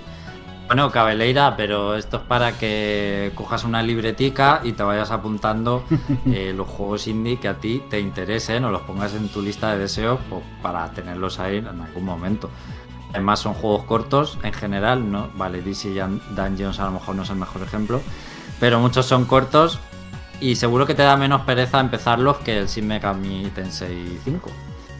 Eh, bueno, del DC Daños también ha puesto que, es un popurrí curioso. Bueno, y vamos a cerrar el, haciendo el indie de hoy hablando de Death's Door. Es un juego relativamente reciente. Hemos hablado alguna vez eh, de él en el programa y destacó bastante en una presentación de juegos indies de Microsoft.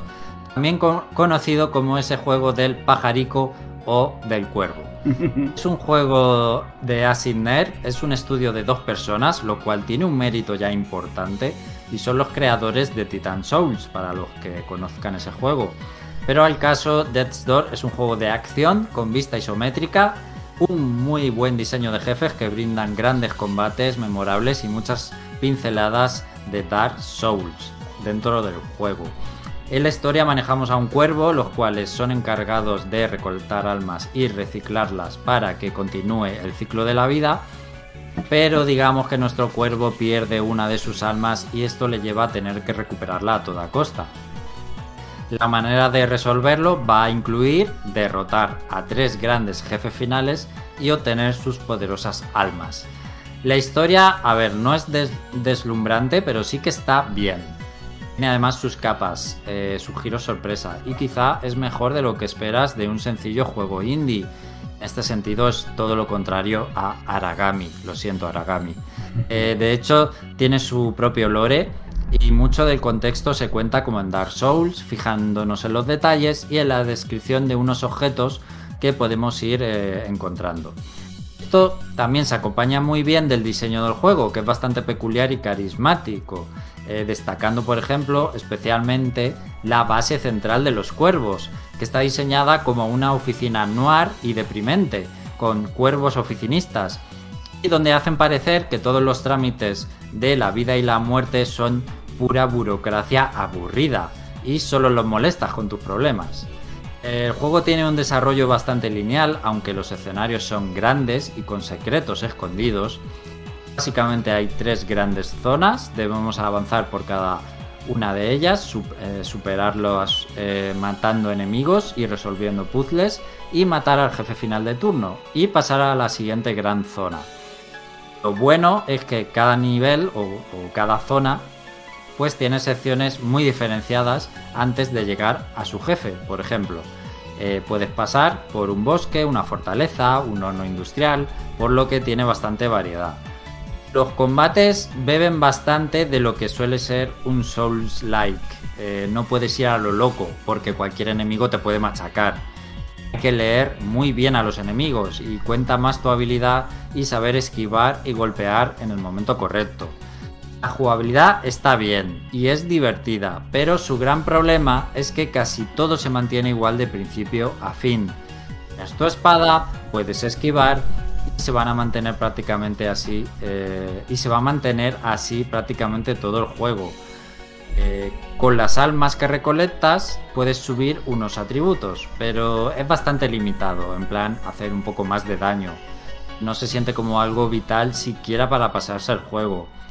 Luego hay cuatro armas más que puedes encontrar, aparte de la espada, pero tampoco cambian radicalmente y son opcionales. Es con la que te sientas más cómodo para jugar. En plan, pues eh, una más fuerte y pesada, otra más rápida y, débil, lo típico. Y luego es verdad que hay cuatro habilidades o hechizos. Empezamos con un arco, que es la primera habilidad, que simplemente es para atacar a distancia. Y luego en cada zona encuentras una habilidad nueva. Pero es que están mm, más diseñadas para interactuar con el entorno y resolver puzzles eh, que otra cosa. Eh, por ejemplo, el segundo hechizo o habilidad es una bola de fuego. Sirve para encender mecanismos. Y sí, también puedes atacar a los enemigos, pero es un poquito más fuerte que el arco y ya está. No cambia mucho tu manera de jugar. Solo la cuarta habilidad, que no la voy a decir, eh, cambia realmente lo que puedes hacer e incluso cómo te mueves y tu manera de combatir. Es una pena que la dejen para el final y el resto de habilidades pues no tengan también esa influencia en tu juego. Porque tal como está planteado, el juego se puede hacer un poco monótono y repetitivo. Al final, eh, especialmente porque luego aplica reglas de los Souls, como si mueres, vuelves al último punto de control, que a veces está alejado o tener muy pocos puntos de vida. Es un poco exigente en los combates el juego. Entonces, si aún tuvieras esa variedad para decir, bueno, ahora me han matado o estoy muriendo varias veces, voy a adoptar otra estrategia diferente. Pero no, en ese sentido no lo puedes hacer, está un poco limitado.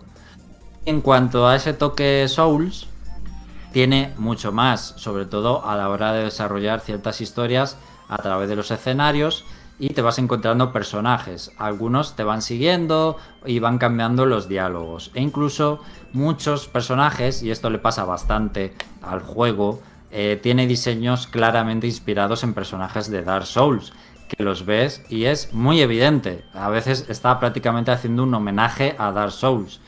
Y en cuanto a rejugabilidad, hay que decir un par de cosas.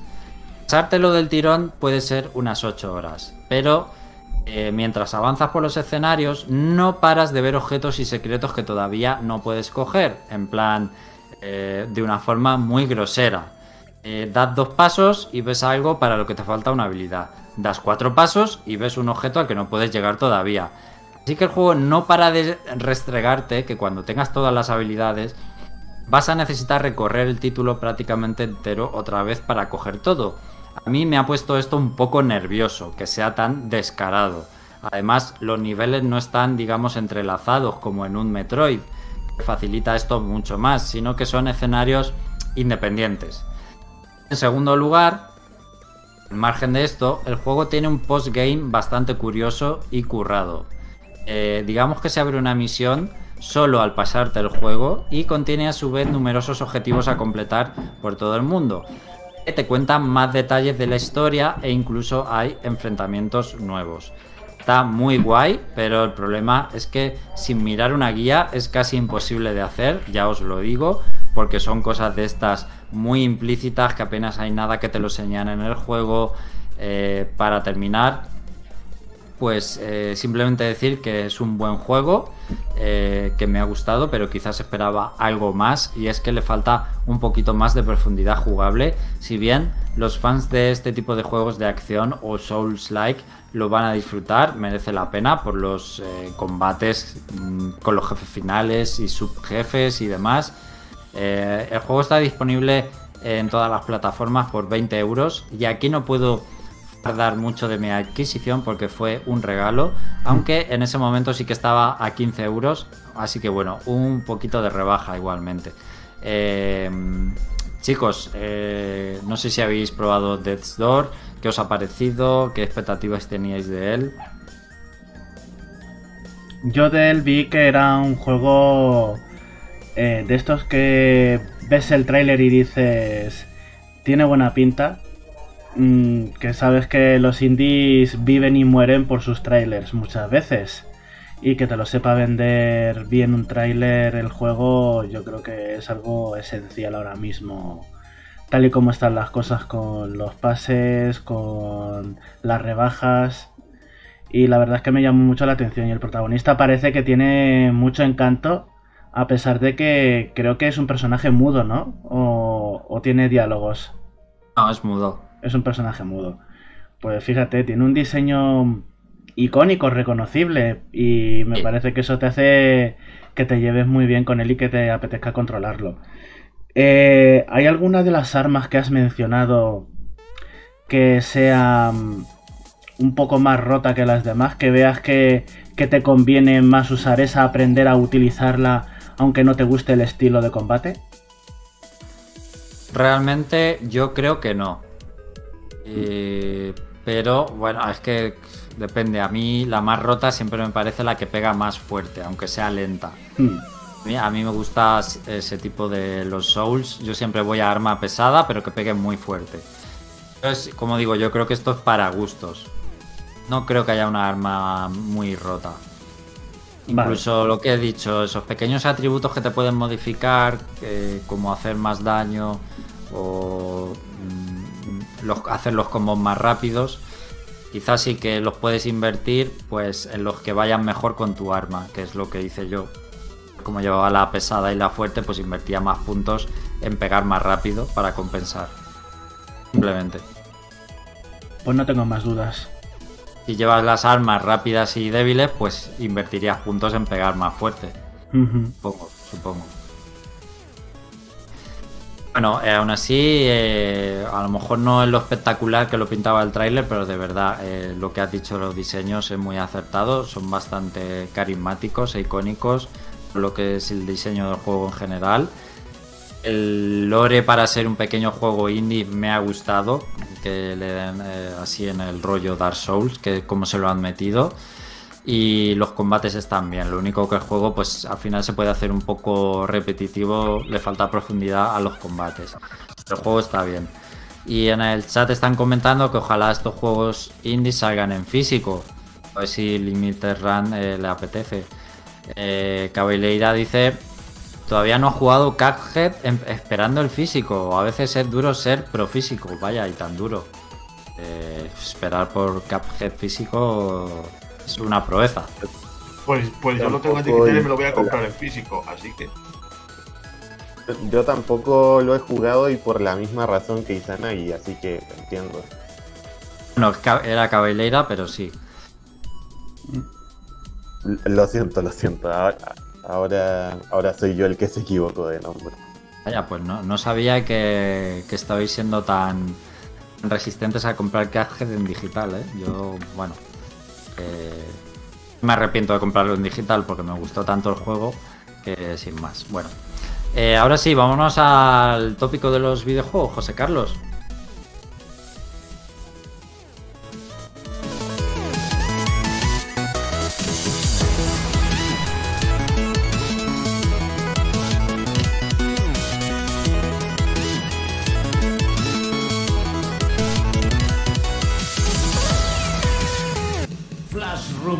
Noticias.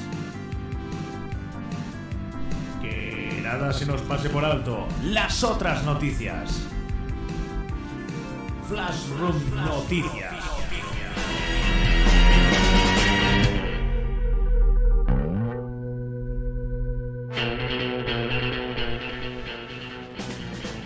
Y una semana más están de vuelta la Flarum Noticias con su sección de, de los tópicos de los videojuegos. Eh, veamos, voy a sacarme ya la chuleta que vamos a comenzar con el título del tópico. También tengo que anunciar, no creo, creo que tenemos eh, una pequeña dificultad técnica, nos hemos congelado en el tiempo, no sé cómo se puede solucionar, así que vais a tener que vernos eh, en la misma posición lo que queda de recta final del programa, ya que Menos, menos Spy, Spy sí se mueve. Luego averiguaré por qué ocurre, pero ahora mismo el que nos esté escuchando por el podcast eh, no le debe de preocupar, así que como si no pasara nada, como si no hubiera mencionado nada. bueno chicos, vamos a ver. El tópico de los videojuegos que os traigo hoy tiene que ver directamente con el que traje eh, la semana anterior, que no sé si lo recordáis. Haced memoria. Los hombres jefes finales. No, Félix, como tú no estuviste, no te acuerdas. A ver, Con muy mala memoria, José Carlos. tampoco os lo voy a reprochar, ¿eh? que tampoco tenéis que hacer los deberes. A ver, eh, la última vez que os traje un tópico de los videojuegos tenía relación con eh, la ruleta del gameplay. ¿Os acordáis ahora? Sí, Vale, sí, pues sí, sí, sí, sí me pues, acuerdo. Si mal no recordáis, la ruleta del gameplay consistía en que un videojuego cambia de gameplay, básicamente. Por eso es una ruleta, porque cada vez que metes, te metes en un nivel o te pones a jugar eh, a distintos modos de juego, cambia el estilo en el que controlas a los personajes o los vehículos o lo que, o lo que salga en ese momento. Bueno, pues resulta que tiene como un hermano mayor este tópico, el de la ruleta del gameplay, que se llama la ruleta del género. La ruleta del género se parece bastante a la ruleta del gameplay en cuanto a que varía, hay una variedad eh, de géneros. ¿En dónde? En los títulos de la franquicia. Y entonces eh, la ruleta del género se supone que se. Bueno, se supone no. Se trata de que tienes una franquicia o una saga de videojuegos con sus spin-offs o con sus títulos principales que cambian eh, por completo el género que estás eh, en el que estás enfrascado. Así que, eh, bueno, pues si no se os ocurre así ningún ejemplo, os pongo uno para que caigáis en la cuenta y, y ya empecéis a aportar vuestros, vuestros títulos, tanto vosotros, mis compañeros, como en el chat, aquí en directo, que también tenéis unas ocurrencias estupendas. Vale. Mi primer ejemplo eh, es la ruleta del género, es con Final Fantasy. Ah, parece que no, pero Final Fantasy cambia de género con sus spin-offs. Vamos a comenzar. desde el 1 hasta el 13 son juegos de RPG, son JRPGs. Pero incluso dentro de esos casos, estos JRPGs han pasado por los turnos clásicos a eh, los turnos activos. Y a continuación, aparte de los turnos activos, tienes em, distintas formas de atacar eh, dentro de los turnos, que puedes eh, cancelar, que puedes cambiar el orden de los turnos para después meterte con Final Fantasy XIV en un MMORPG, que es algo fundamentalmente diferente a un JRPG clásico, eh, como después Final Fantasy XV, que es un Action RPG, tipo Kingdom Hearts, siendo todos Final Fantasy principales. Pero es que además, si te sales de la saga principal, los spin-offs, eh, tienes, por ejemplo, juegos de carrera con los chocobos, juegos tácticos, los Final Fantasy Tactics. Eh, tienes el. Dentro de Final Fantasy XIV, eh, como prácticamente un juego independiente, tienes el juego de cartas, el Tetra. Vaya, ahora no me sale el nombre. ¿Os acordáis vosotros? Ese. Tetramaster. El Tetramaster, exactamente. El Tetramaster eh, tiene ya su propio género dentro de Final Fantasy. Y, ya está. el, Crystal, el Crystal Chronicles y el también está por ahí. Correcto, el Final Fantasy Crystal Chronicles, que es un dungeon crawler. Tú seleccionas un nivel y aunque tienes Action RPG, también tienes que hacer una exploración de la mazmorra, interactuar con distintos elementos para poder llegar al jefe final, derrotarlo y proseguir con la historia. No es de... ese juego de cartas de Chocobo que me encantaba para la DS también. Fíjate, ese no lo he recabado los datos, pero mira, ya tienes otro, otro cambio de género dentro de la franquicia Final Fantasy. Ah, y los Mystery Dungeon, también los Chocobo. Los Chocobo, si quieres eh, cambiar la, el rollo de Final Fantasy, la jugabilidad, metes al Chocobo y lo metes en un género nuevo y te sale un cambio de género. Ya tienes título. Los chocobos pequeñitos eh, tienes para dar y tomar. Bueno chicos, pues espero que con esto os haya valido para que me contéis algún ejemplo que vosotros conozcáis de la ruleta del género. ¿Qué franquicia ha ido cambiando de género con cada título? Bueno, yo quiero decir eh, la saga Steam World. Son juegos indies y el Steam World Dig, el Steam World Haze, por ejemplo, el Steam World Quest. son juegos además bastante buenos y divertidos. Eh, eh, ¿Puedo dar un ejemplo? Pero, ¿del Steam World dices? Ah, ah, ah no, ah, no eh, Ok, eh, continúa, continúa. Creo que hemos vuelto a la vida en el directo, nos, movemos. Sí, he hecho un pequeño truco y ya está arreglado. Ah, muy bien. Y bueno, no sé, es que son tan obvios que lo voy a decir yo. Pues Super Mario, pues tiene las la rama de party, tienes eh, eh los juegos de deportivos. los deportivos, tienes plataformas 2D, tienes 3D. Y luego Dragon Quest, pues casi se podría decir lo mismo de Final Fantasy. Tienes los Joker, tienes el, tipo, el tipo Monopoly, tienes eh, esos juegos que hubo en primera persona, por ejemplo en Wii. Los, Monsters, los Rocket Slime, los Builders. Perfecto. Félix, ¿se te ocurre alguno?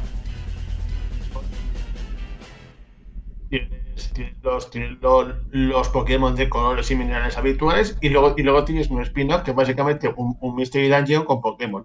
Y, y, luego incluso tiene juegos de Pokémon mucho menos conocidos como, como, uno que había de encajar piezas, que no, me, que no me acuerdo ahora mismo cómo se llamaba, e incluso ahora, se van a, incluso ahora va a salir uno que es así, que, que es más tipo Monster Hunter que, que, Pokémon en sí mismo. ¿El Pokémon Arceus? Sí. Ah, yo no lo considero Monster Hunter, pero si tú lo ves así, es que no, he jugado a ningún Monster Hunter. yo por lo que he leído sobre él, toma inspiración de Monster Hunter en el sentido de que son arenas abiertas, pero es que es el mundo abierto. No sé, no sé. Tienen mucho que aprender los que han hecho el Arceus. hay, hay que valorarlo en su momento. vale, pues yo te iba a decir, Félix, que no sé si te acuerdas de una saga también de Square que, se, que empieza por Parasite. Parasite, Parasite Eve. Y que cuéntalo tú, que eres fan, ¿no? Pues ah, claro, que el primero es, es un, RPG por turnos y el segundo es un, survival horror tipo Resident Evil. Y luego hay y luego hay un tercero que, bueno, que no lo he jugado, pero, pero que es más de acción y de apuntar y disparar. Que son tres juegos muy diferentes entre sí. Exactamente. No sé si en el chat, Alex, tenemos a alguien que haya aportado ya un ejemplo. Sí, eh, Izanagi dice la saga Persona, son RPGs y luego también hay juegos de lucha como el Arena y los de baile también están. o tipo Etrian Odyssey, que son los Persona Q. Y a ver, ¿qué más por aquí? Eh, eh, Carlos David dice para la saga Final Fantasy también el My Life as a King para WiiWare. Ay, es verdad, es, verdad. La, gente se acuerda de este juego porque es uno de los que con la caída de WiiWare es irrecuperable. ya no se puede no se puede jugar. Qué desastre. No, habrá métodos, entre comillas, pero en forma legal eh, no se puede volver a jugar a este juego y hay gente que lo recuerda bien. También dicen Halo porque está Halo y Halo Wars. Eh, es un poco limitado, pero es correcto, porque no tiene nada que ver Halo Wars con el resto de la franquicia. Así que sí, eh, está muy bien el ejemplo. Si no se os ocurre... Bueno, yo iba a decir otro. Spy, vamos a dejarle a Spy, que no ha hablado. Exacto. A ver, mm, tengo dos ejemplos. Primero, mi queridísimo Joel Knight, que, a ver, si consideramos al, si, consideramos a las expansiones como juegos aparte, diría que cambian, cambian bastante. No sé si para hacer un, género distinto, pero cambian bastante. Primero tiene un, un plataformas inspirado en, en, en Mega Man, en Castlevania y en DuckTales Después tienes un, estilo de juego completamente distinto con el mismo mapa. Después tienes un, plataforma eh, un plataformas inspirado en, Castlevania y en Sonic con el Spectre of Torment. Y, después. Y, finalmente tienes un, una jugabilidad más, más inspirada en la saga Wario Land y, y, además le sumas un juego de cartas. Sí, sí. Buenísimo juego de cartas, por cierto. Y, y, si encima le sumo los spin-offs, me ya rizo el rizo porque está el Pocket Dungeon, que es un juego de puzzles, está el Dick, que es un juego de plataformas de excavación en, en, scroll vertical, y, y, hasta hay un juego de mesa de Shovel Knight. ¿Has mencionado el Showdown también? Ah, eh, muy cierto, no, lo había mencionado. Que es, un, juego de lucha free for all. Muy buena, José. Exactamente, si ese es el ejemplo más gordo para mí. Y. A ver, y, la otra. Y, el, otro ejemplo es. Eh, bueno, es un, es un poco ambiguo, pero me gustaría darlo también, que es el Advance Wars. O, más bien toda la saga Nintendo Wars, porque digamos, em, empezó siendo una, saga de estrategia, no, o, de, o, de estrategia por turnos, que eso es lo que más ha continuado siendo con, con, el paso del tiempo, pero también se ha desviado un poco en ciertos momentos, como por ejemplo, creo que en el Game Boy Wars 3, que tenía elementos de RPG y de... y de, y de y, de, materiales de construcción o en Battalion Wars, que en teoría forma parte como spin-off de la saga Advance Wars, pero tiene una jugabilidad totalmente diferente. digamos que, es más incidental el, eh, la, ruleta del género en este caso, pero creo que también existe. Muy bien. Feliz, eh, aportas tú y ya nos despedimos. De, de Sonic, tienes, tienes las plataformas habituales, pero también tienes muchos juegos de carreras, tienes incluso juegos de lucha, está ese arcade Sonic Fighter, luego, luego también hay otro para Game Boy Advance, hay incluso un RPG que nadie recuerda pero que existe, Uh, pero porque era muy malo. por eso, pero, pero realmente ¿De existe. Bioware? ¿De Bioware? sí, Sí, Son- Sonic Chronicles se llamaba. Oye, joder, no, era tan, no era tan malo, ¿no? A ver, Ah, lo puse eh, por las eh, nubes, yo. Lo puse por las nubes injustamente. Ah, ahora, ahora, eh, ¿cómo se dice? Ah, mm, Ha envejecido mal. No, te retratas, ¿cómo se dice? Sí, sí, Bueno, me retracto. igual. Así. Iba a decir una palabra que no me sale, pero vale. Incluso hay un juego de puzzles que se basa en los dibujos de Sonic antiguos, la primera serie que salió. ¿Te refieres al Puyo O sea Puyo? que- No, o sea, el, el clon de Puyo Puyo que es el, el Dr. Robotnik Mean Machine. Sí, sí, dilo, dilo con O todas las que- letras. Que montones y montones de, de, de, de juegos alternativos y spin-off de Sonic hay. Ot- otra cosa es que sean buenos o no, pero a verlos hay dos. Escucha, ¿has mencionado Sonic Spinball? Ahí es verdad. El, el- el- Jolines, ¿no? Que se- que- estáis que- que dando los peores Drive, ejemplos. Que se salió en Mega Drive, ¿no? Sí, sí. Y en la Luego también Genesis. está incluso ese Sonic 3D que, que se juega con una perspectiva isométrica. Luego, luego estaba ese, ese otro de arcade don- donde, salió Rey la Ardilla, Sí, que también, sí, que sí, también sí. tenía un sistema de juego único, o sea que variedad hay bastante. Y Bueno, también incluso ese, ese juego de carrera que necesitabas un, un, un- un- un artefacto en especial para jugar. sí, un montón. ¿Cuál? No, no lo. Me acuerdo que el de Sonic Rider, creo que necesitabas un, un- como un dispositivo para poder jugar. Ni idea, sí. Félix. Ni idea. No- no eso ya se me escapa y eso que soy el fan de Sonic. Bueno, hablando de Sonic, quería hacer un comentario, una cosa que ha dicho Cabeleira antes de despedirnos. Y es que los, los fans de Sega son como los del Atlético de Madrid, que son los sufridores, y estoy totalmente de acuerdo. Eh, Así sí, que nada. Creo que Cabeleira lo, creo que Cabeleira lo dijo en respuesta a que siempre, lo que dije de que siempre hay cegueros, pero creo que no tuve muy en cuenta eso. Pues nada, pues hasta aquí el tópico de los videojuegos de esta semana. Espero que si lo estáis oyendo en diferido, pues aportéis con un comentario con algún ejemplo más, porque os leemos aunque de vez en cuando no tardemos en responderos. Así que nada, vosotros sed participativos que no mordemos. Y hasta aquí la sección. Bueno, pues muchas gracias eh, a la gente del chat que ha estado activa hoy, bastante activa y poniendo ejemplos para el tópico y a todos los que nos escucháis también. Eh, muchas gracias Félix, José Carlos, Spy por estar aquí esta tarde y a los demás nos vemos dentro de dos semanas aquí en el Reino Champiñón. Hasta luego. Sayonara. Adiós.